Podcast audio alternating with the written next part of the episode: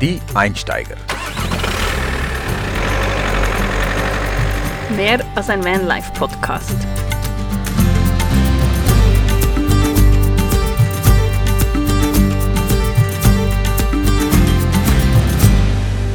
Herzlich willkommen, das ist Podcast-Folge Nummer 12. Also wir waren schon lange nicht hier. Eigentlich sollten wir schon Podcast-Folge 24 aufnehmen, weil den Podcast gibt es jetzt über ein Jahr und wir haben es nicht einmal gemerkt, geschweige denn gefeiert. Wow, wirklich? Ja, Ein Jahr? Länger als ein Jahr. Also, okay, gut. Also, Das ist die Einsteiger, mehr als ein Vanlife-Podcast. Wir sind Dylan Wickramer. und Martina Zürcher. Ja, also das Thema ist Arbeit. Das Thema heute im Podcast ist Arbeiten. Genau. Ja, arbeiten. Oder Arbeit. Okay, so was bedeutet die eigentlich? Arbeiten. Ähm, etwas zu tun, was ich sehr gerne mache. Ist das nicht... ähm, Spaß zu haben. Damit Nein, Geld ich zu meine, verdienen. Ja, also Geld verdienen. Geht das nicht ähm, Geld verdienen als ähm, erste Linie, wenn es um Arbeit geht?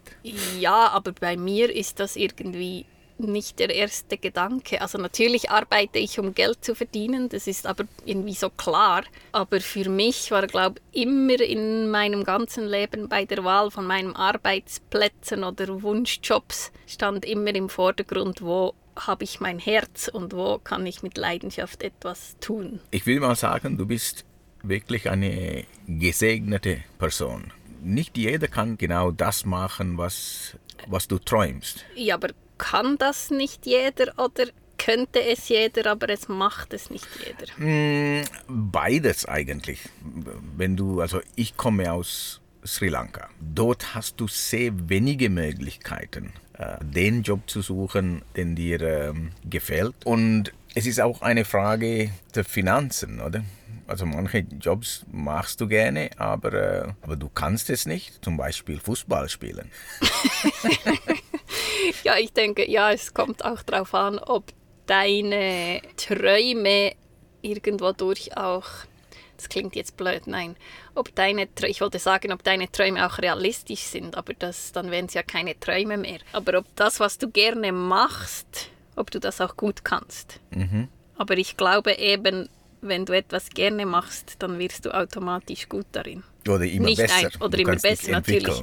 Ja. Nicht immer einfach so zack und ich kann alles, Mhm. sondern du hast die äh, Motivation, die es braucht, um dann besser und besser zu werden und es halt immer weiter zu machen, auch wenn Fehler dazugehören. ja, Dran zu bleiben und ich glaube, das ist das äh, Wichtigste. Ja, also ich bin mit dir einverstanden. Man kann deine Skills aufpolieren oder verbessern oder das Neues lernen.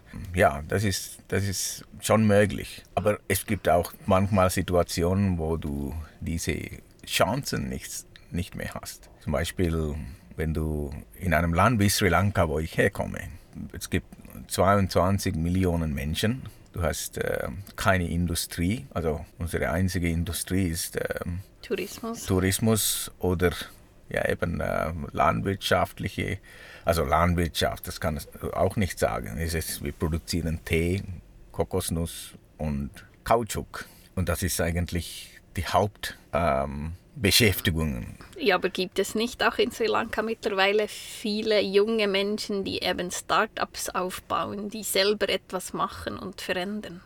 Absolut, aber du hast viel mehr Möglichkeiten hier in der Schweiz oder in, in Europa. Ja, Darum- ich denke, es liegt auch daran, dass, dass wir in einem Land leben mit einer zuverlässigeren Politik, Genau. wo du dich darauf verlassen kannst, dass nicht morgen dein Geld noch die Hälfte an Wert hat oder solche Sachen, oder? Genau. Das ist sicher. Und gleichzeitig möchte ich da noch gerade eine andere Geschichte erzählen. Während meinem Studium, das ich mir selbst finanziert habe, habe ich nebst 100% Studium in drei verschiedenen Jobs gearbeitet. Ich habe in einer Bar gearbeitet, ich habe beim Radio noch gearbeitet als Musikredaktorin und ich habe gleichzeitig, äh, war ich die Geschäftsleitung von meiner selbst gegründeten Hilfsorganisation, habe dann ein Semester in Indien studiert und alle diese Studenten dort, die kamen aus privilegierten Familien und die konnten es kaum glauben, dass ich neben dem Studium drei verschiedene Jobs arbeite. Für sie war das völlig so, what? Keiner von denen hat gearbeitet neben dem Studium. Es gibt auch diese Perspektive. Es ist nicht so, dass grundsätzlich, wenn du aus einem, sage ich jetzt mal, potenziell ärmeren Land kommst, dass du weniger Chancen hast. Ja, aber du vergisst, dass du sehr wenige privilegierte Menschen getroffen hast in deinem Uni. Das stimmt auch wieder, ja. Ja, also es sind mehr als äh, also eine Milliarde Menschen in Indien. Und ich habe nicht jeden davon getroffen. Und du hast vielleicht, du hast vielleicht, vielleicht 100, äh, Nein, das stimmt, aber, Studenten aber ich, getroffen. ich möchte mehr darauf hinaus, dass eben nicht immer ist dieses Narrativ, dass wir hier mehr Chancen haben, stimmt in jedem Fall. Ja. So, das möchte ich so damit sagen. Mhm. Aber ähm, sag mal, wie war es für dich, als du dann in die Schweiz gekommen bist? Ähm, ja, was hast du da joblich gemacht? Du musstest ja auch zuerst mal die Sprache lernen. Ja, ich musste zuerst die Sprache lernen. Das war eine sehr schwierige Aufgabe. Deutsch ist eine mega unlogische Sprache. Äh, also, wenn du nicht aufwächst, es ist, glaube ich, es braucht schon eine, eine Genie, um, um diese Sprache richtig zu beherrschen. Aber ich ähm, würde sagen, ähm, gerade auch wieder auf die Arbeit bezogen. Ich meine, was du alles gemacht hast, ohne dass du hier Muttersprachler bist. Also finde mhm. ich auch das erreicht man eben auch mit Drive und der Leidenschaft für etwas. Und ich glaube, da sind wir uns sehr ähnlich, wenn es ums Arbeiten geht. Wenn wir etwas machen, dann einfach mit vollem Herzen. Ja, also um deine Frage zu beantworten, was ich alles gemacht habe. Also ich weiß, äh, ich habe damals auch als äh, Hilfsarbeiter gearbeitet, Autos gewaschen, WCs geputzt. Also so wirklich weiter. so die klassische, klassische Anfang eigentlich, wenn du irgendwo neu in einem Land bist. Ja. Ähm, Nicht die Tellerwaschkarriere, sondern die Autowaschkarriere. ähm, aber wenn du jetzt so zurückdenkst oder fühlst, hast du damals so das Gefühl gehabt, warum muss ich so einen äh, doofen Job machen? Also hattest du wie das Gefühl, du arbeitest etwas unter deinem Können? Ja, ja, das habe ich gehabt. Aber äh, ich musste halt äh, einfach mich hocharbeiten. Das gehört einfach dazu, oder? Ich war auch jung und äh, ja, das Leben ist halt manchmal schwierig. Ich habe kein Mitleid mit mir, weil ich einmal WCs putzen musste oder Autos waschen musste. Da habe ich auch eine Menge Erfahrungen gesammelt und das hat mich auch stärker gemacht und auch ein Verständnis für andere Menschen entwickelt, die diese Arbeit machen oder mhm, machen mhm. müssen. Eine Wertschätzung auch vielleicht. Absolut. Mehr. Ich denke, es gibt Arbeit, die nicht als hochqualifiziert gelten, zum Beispiel eben Teller waschen in einer Küche arbeiten oder ähm, als äh, Putzkraft, Auto waschen und so weiter. Aber es gibt Leute, die das sehr gerne machen. Wir waren in Kalifornien einmal unterwegs. Ah ja, stimmt. Und, äh, und dort haben wir in der Wüste einen Mann getroffen. Ja, es war wirklich weit und breit niemand sonst zu sehen. Es war heiß. Es war stinkig heiß. Es war staubig. Und wir haben wirklich Mitleid gehabt mit genau. ihm. Genau. Und, dann haben wir angehalten und haben wir ein, ein, bisschen mit ihm gequatscht. Und er hat einfach die Straße gewischt. Und ja. wir haben wirklich gedacht, hey nein, das ist jetzt wirklich der dürfste Job, dem wir jemals begegnet sind. Und der war voll happy. Ja. Der war wirklich einfach, ist the best job of my life. Also der beste Job seines Lebens, den er je hatte. Und ich glaube, er hat erzählt, er hätte vorher so lange in, in L.A. gelebt, also in Los Angeles und das sei so ein Stress gewesen, immer dieser Lärm und alles und wie er das hier, diese Ruhe, diese Einsamkeit genießt in dieser Wüste. Mhm. Und das ist eben das Schöne auch, dass wir immer alle anderes etwas sehen und ja. deshalb jeder eigentlich, hoffe ich, jeder einen Job findet, den er mit Leidenschaft machen kann. Eben, siehst du, auch Straße wischen kann Spaß ein Traumberuf werden. Ja, du hast ja auch einen Job gemacht, der eigentlich nicht super war, aber hat dich das dann nicht auch irgendwann motiviert oder viel mehr motiviert, den Wechsel in deine berufliche Selbstständigkeit zu machen? Du hast ja dann eine eigene Garage eröffnet und war da nicht auch die Mitmotivation, dass du eben da weg willst, wo du warst? Ja, ähm, es war Zufall. Als gelernter Automechaniker habe ich in einem, in einem äh, Alters- und Pflegeheim gearbeitet, im technischen Dienst. Sollte ich jetzt mal sagen, dass Äh. du dort auch rostige Schrauben hast müssen- ersetzen müssen. Rollatoren. Ja, genau. Aber ähm, ja, also das war, das war nicht so spannend. Ähm, manchmal musste ich auch so WCs reinigen, den ganzen Tag lang. Und dann eines Tages, mein Chef, er hat ein Problem gehabt mit seinem Auto. Das hat er in die Garage gebracht und sie konnten das nicht reparieren. Also Markenvertretung. Und dann musste er zum zweiten Mal gehen und dritten Mal gehen. Dann habe ich ihm gesagt, hey, weißt du was, kann ich das anschauen? Und das Problem konnte ich äh, innerhalb einer halben Stunde beheben. Und das hat mir etwas gezeigt. Also, dass es auf dem Markt eine Lücke gibt für gute Automechaniker. also vor allem kreative und ein bisschen äh, ähm, ja, Out of the box thinking. Genau. Und äh, dann habe ich mich sofort selbstständig gemacht. Ich habe ihm gesagt, hey Chef, ich möchte mich selbstständig machen. Und er hatte gar keine Freude gehabt. Dabei war sein Auto Das war sein- daran. genau. Aber ähm, dann habe ich gesagt, doch, wir machen etwas. Ich arbeite für dich 50 Prozent und ich mache mich 50 Prozent selbstständig. Und das hat funktioniert. Also am Anfang war es super, weil äh, am Anfang brauchst du auch Kunden, oder? Eine Autogarage zu eröffnen ist keine Sache. Aber Kunden zu bekommen nachher, damit du dein Leben äh, unterhalten kannst, das ist schwieriger. So, äh, das war eigentlich ein Zufall, warum ich selbstständig geworden bin mit, mit einer Autogarage. Also ja, aber war es wirklich Zufall oder wenn du ja nicht die. Es kam ja keiner und der hat dir gesagt, hier ist der Schlüssel, da ist die Garage. Ich meine, du musstest dir ja das selber erarbeiten und selber den Schritt machen und sagen, hey, das will ich und das kann ich vor allem auch. Ich meine, als, äh, als Natürlich, natürlich, ich ja. weiß nicht, wie viele Jahre du damals schon in der Schweiz gelebt hast, aber da einfach zu sagen, den Mut zu haben auch und zu sagen, ich mache mich selbstständig in einem Land, das nicht ein Heimatland ist, ist ja noch einmal schwieriger, oder? ja.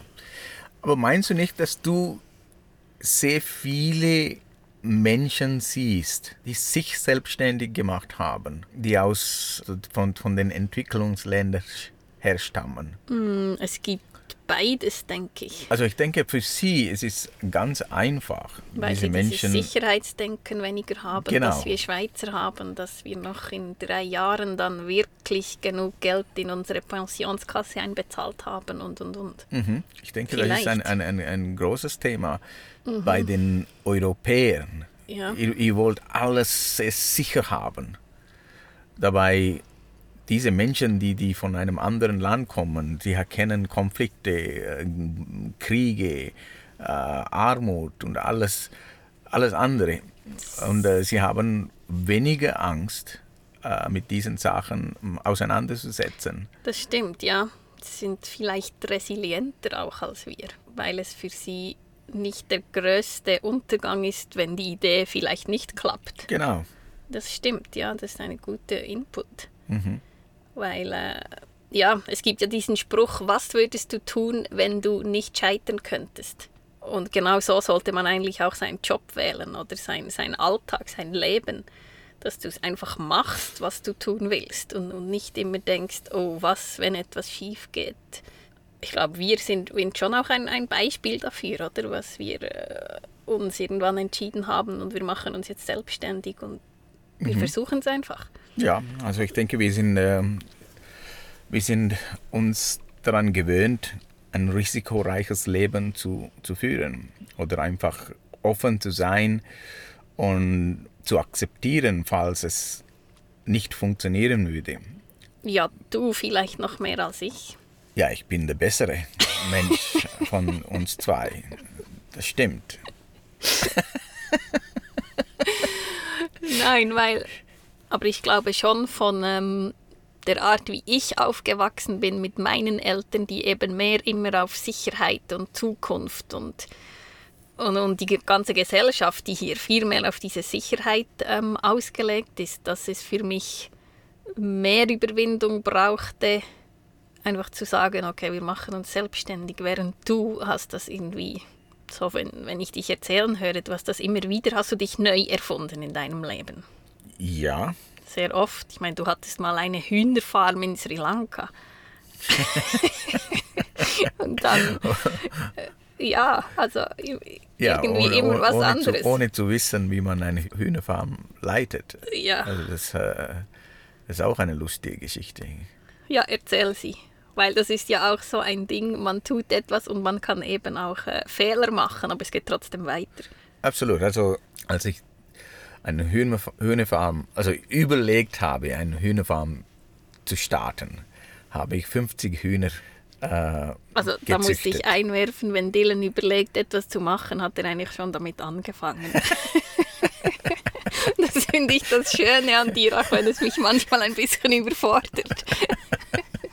Also äh, da habe ich äh, da, ja 50, nein 200, 200 Hühner habe ich äh, gezüchtet. Also 45 Tage, es war für Fleisch. Dann nach 45 Tagen sind sie groß. So, ich habe mich gefragt, was machst du jetzt? Also willst du das einfach ein Händler verkaufen oder willst du Fleisch machen draus? Ich habe nie ein, ein, ein Huhn getötet eigentlich. Ähm, Und meine Mutter war wirklich sehr dagegen. Sie ist Buddhistin, denke, das hat mitgespielt, oder? Genau. Aber das Problem ist, wenn jemand sagt Nein bei mir, das löst das Gegenteil. Also Leider stimmt das. ich rede aus Erfahrung. Und ähm, dann habe ich gesagt, doch, das mache ich, das werde ich machen, Hühner töten, alle, also, und, und, und, daraus, also Fleisch machen und, und verkaufen, da kannst du viel mehr gewinnen. Ich weiß, ich erinnere mich, wie ich das erste Huhn getötet habe. Das war nicht in diesem Fall, es war ein anderes Mal. Ich weiß nicht, ob du das hier so erzählen kannst, weil es so dilettantisch ist. Soll ich erzählen oder nicht? Ja, erzähl es, aber du musst vielleicht sagen, dass du ein paar Jahre jü- jünger warst. Ja, ich war, ich war, ich war, ich war sehr jung, also das war einige Jahre vor dieser Hühn, Hühnerfarm. Ähm, ich wollte ein einziger Huhn töten. Da habe ich das, also mit dem Messer gedacht, das ist brutal. Und dann habe ich mir entschieden, eine andere Art. Das war mit dem Motorrad dieser Huhn zu überfahren. Als wäre das weniger brutal. Oh mein Gott. Ähm, ja, also auf jeden Fall gehen wir zurück zum, äh, zum, Thema Hühnerfarm. Hühnerfarm, genau. Und, und dort habe ich, ja, ohne zu wissen, wie man ein Hühnerfleisch macht, also es muss auch schön aussehen, ich mit meinen Brüdern und ich habe etwa drei oder vier Arbeiter gehabt. Und alle zusammen haben wir diese 200 Hühner getötet Aufs Mal. aufs Mal. Ja, und dann haben wir angefangen, okay, jetzt muss man Feder rüpfen und äh, Rupfen, ja. aber du glaubst mir nicht, für 200 Hühner, wie lange das ging. Also, wir Wow. haben irgendwie 50 Hühner gerüpft ähm, in zwölf Stunden oder so. Dann lagen, lagen Hühner überall. am, Schluss musste ich. Am Schluss musste ich ähm, äh, in das Dorf gehen und Menschen sagen, hey, wollt ihr gratis Hühnerfleisch oder Hühner, könnt ihr einfach abholen kommen. Damit nicht alles kaputt geht. Genau. Also das so war Und was hast du daraus gelernt? Zuerst ein bisschen. äh, vorbereiten. Muss. Ich weiß nicht, ob du das wirklich gelernt hast. Nein, also das ist eine, eine Lektion, das lange bleibt. Also Nein, aber du hast vor allem ja nachher aus dieser Misere heraus hast du eine Hühnerrupfmaschine selbst erfunden, weil Genau. du gedacht hast, es muss einen besseren Weg geben. Richtig. Da habe ich nachher ähm, weiterhin Hühnerfarmen betrieben und dann habe ich ein, eine Hühnerrüpfmaschine entwickelt. Und so ähnlich Damals, ich weiß, für ein Huhn, ein, also ein Huhn zu rüpfen, also ganz, damit es schön ist zum Verkaufen, Du, du hast etwa 30 Minuten Zeit gebraucht. Aber mit der von mir entwickelten Hühnerrupfmaschine, Das Wort schon allein. da, das war unglaublich. Ich brauchte nur etwa sieben Sekunden für drei Hühner. äh, okay. Ja. Also bevor wir alle Veganer hier verlieren. ich bin froh, dass du heute nicht mehr Hühnerrupfmaschinen entwickelst und erfindest, sondern Komposttränkglas. Das ist ja das, was wir momentan machen. Und ähm, unsere eigentlichen Jobs heute sind, wir sind Autoren, wir sind Filmemacher, wir sind Vortragsreferentinnen. Wir waren jetzt sehr lange hier in dieser Werkstatt, wo wir eben zuerst Vans umgebaut haben und dann angefangen haben, Komposttoiletten zu entwickeln und zu produzieren.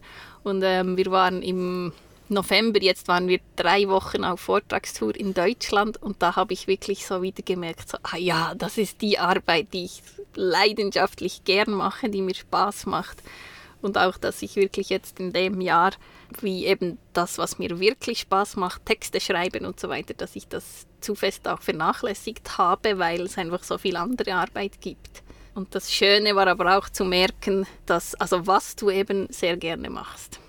Meinst du, also verstehst du, was ich meine? Ja. Ich habe kein Problem damit, stundenlang an der neuen Homepage von unserem Kompostklo zu sitzen und da Texte zu schreiben. Und das mache ich gerne, aber dann stundenlang in der Werkstatt stehen und irgendwelche Bretter schleifen, ist, da merke ich einfach, das ist nicht mein Ding. Aber dafür ist es mein Ding. Genau, also ja, während du da wirklich dich drin versenken kannst und noch in der Nacht weiterdenkst und entwickelst und machst. Ja, also das merkt man auch deutlich. Wenn ich arbeite, ich höre nicht einmal Musik. Du bist einfach voll fokussiert auf das, was du machst. Ja, also ich bin wirklich sehr happy in, mein, in, in der Werkstatt. Obwohl ich auch andere Arbeit genieße, also fotografieren oder unterwegs sein, Vorträge halten und so weiter. Ich genieße eigentlich ähm, alles, außer eben Hühnerrupfen. Putzen und Hühnerrupfen. Und, äh, Und wenn ich jetzt so äh, bei meinem Werdegang zurückschaue, dann finde ich eigentlich das Schönste daran oder das Bestärkende daran, dass ich mir meine Jobs, ich mir selber ausgesucht habe und nicht Jobinserate, die mich bestimmt haben. Ich habe mich nie in meinem, doch einmal, aber den Job habe ich nicht bekommen, sonst habe ich mich nie auf eine ausgeschriebene Stelle beworben. Ich habe immer gesagt, ich will dahin, weil das ist mein Traumjob momentan. Und dann hat es immer geklappt. Ja, ich denke, das ist auch ein Phänomen. Wenn du dir etwas wirklich wünschst, wenn du ein Ziel hast, Ja, und das Und wenn du genug fühlst, dass du Leidenschaft dahin hast. gehörst. Irgendwie. ja, und dann öffnet sich Türen. Oder es kann auch sein, dass es immer Türen offen sind, aber wir sehen diese gar nicht. Wenn du dir ein, ein Ziel entdeckst oder eine Leidenschaft entdeckst und du bist viel mehr fokussiert auf diese Sache. Ja, where the energy goes, the energy flows, sage ich immer. Okay. Und ich glaube, das ist wirklich so, oder? Und ich finde das eben gerade auch ähm, in der Selbstständigkeit so das, das Spannende daran, dass du, dass du entscheidest, wo du hin willst und dass du diese Selbstverantwortung trägst. Und ich glaube, viele Leute sind sich dem vielleicht zu wenig bewusst. Oder vielleicht haben sie Angst. Oder sie haben Angst, genau. Von daher sind wir ja irgendwann mal in diesem Gespräch gekommen, dass, dass man eben aus Sicherheitsdenken nicht wagt, äh, auf seine Gefühle zu vertrauen, auf seine Intuition. Und was ich sehr stark von dir gelernt habe, ist auch so dieses, wenn du etwas willst, du machst es einfach und es kommt gut. Auch wenn es vor, Weil ich gut bin. Jetzt wollte ich etwas Philosophisches sagen. Nein, ich glaube, du hast eben so wie diese, diese Gedanke gar nicht, es könnte schief gehen oder was könnte alles passieren, wenn. Wie machst du das? Wie blendest du das aus? Also ich denke, es ist mehr, ich mache Gedanken, was, wenn ich das nicht mache? Das ist ja nicht das Richtige. Ja, also wenn ich das nicht mache, dann ist es, dann geht, das kann sehr viel schief gehen. Also nicht umgekehrt. Das Mindeste, was du machen kannst, ist versuchen Und wenn du diesen Versuch nicht machst, du wirst nie erfahren, ob das gut wird oder nicht. Also eigentlich, du hast nichts zu verlieren, oder? Also ich, ich sage immer, es gibt keine Fehler, es gibt nur Erfahrungen. Ja, so in der Anfangsphase von unserer Selbstständigkeit jetzt als Autoren und Vortragsreferenten haben wir uns ja auch, glaube meine Schwester oder so hat mal gesagt, ja, auf euch wartet ja niemand. Es gibt hundert andere Bücher und Geschichten. Magst du dich da noch erinnern mhm. dran? Ja. Was hat das bei dir ausgelöst? Jetzt erst recht. ich glaube, es wartet nie irgendjemand genau auf irgendjemand. Ja, das weiß ich, ja. Ähm, dann habe ich gesagt, ja, genau aus diesem Grund musst du etwas machen, dass keiner auf dich wartet. Da musst du ja, das stimmt, weil du musst ja, du, du hast einzig für dich die Verantwortung. Ja, also wenn jemand auf uns wartet, dann ist es schon gegeben, oder? das stimmt. ja, das stimmt. Das, das habe ich auch gar noch nie so gesehen. Aber ja, und ich glaube auch, also ich kann jetzt hier nur für mich sprechen, aber ich glaube, du hast das auch so empfunden. wenn es nicht gut kommt, dann finden wir halt wieder einen Job. Also, ja, weißt du, so ja. dieses Vertrauen in sich selber zu haben, wenn es nicht geht, dann suche ich, also werde ich wieder eine Stelle finden. Für mich, die Menschen haben so viel Angst, wenn sie irgendwann in Pension gehen, dass sie irgendwie als Verlierer dastehen werden. Und für mich ich denke nie an Pension. Ich denke nie an, äh, oh, eines Tages werde ich, werde äh, ja, nichts machen und mein Leben genießen.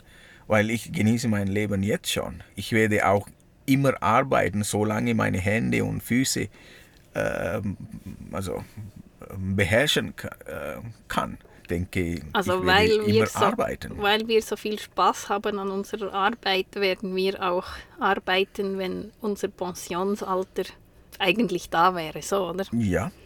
Also, du, Aber was, wenn du plötzlich gesundheitlich nicht mehr kannst? Ja, ich arbeiten. denke, da kannst du immer noch arbeiten. Dann kann ich arbeiten, weil ich bin zehn Jahre jünger als du. ja, ich denke, dann kannst du immer noch etwas machen. Also Arbeit, wir Menschen, also nicht nur Menschen, auch die Tiere, wir sind da zum Arbeiten. Also ich weiß nicht, ob Punchi wirklich zum Arbeiten da ist. Ja, also weil wir futtern Punchi. Ja, also, also die, die, die, die Selbstständige. Also, die Tiere arbeiten auch. Die die müssen Tiere, auch, ja. ja. die müssen auch ihre Futter suchen gehen. Und es ist ein, ein, ein Kampf zu überleben. Oder da, überhaupt zu leben, ist ein Kampf. Und für mich, also ich denke genau gleich, ähm, solange wir uns beschäftigen können, ähm, da, da, werden wir die, das Leben interessant finden. Und da haben wir ein Ziel. Also wenn du irgendeinen einen Job erledigst und, und dass du das die Resultat siehst, das macht dich glücklich. Oder es ist, es ist befriedigend. Ja, du hast auch das Gefühl, du wirst noch gebraucht. Ja, genau. Weil ich denke, du hast das ja mal sehr eindrücklich auch erzählt, ähm, als du in diesem Altersheim eben gearbeitet hast, wie diese Leute voller Leben eigentlich ankommen im Altersheim, aber dann sind sie so an der letzten Stelle ihres Lebens sozusagen geparkt und warten nur noch auf den Tod und haben nichts mehr zu tun. Und und dann gehen sie sehr schnell runter. Das habe ich ein, also einige solche Menschen habe ich gesehen. Und es ist unglaublich, wie schnell das geht nachher. Und deshalb sind wir auch, also unter anderem deshalb sind wir dafür, hey, Arbeit muss erstens mal Spaß machen.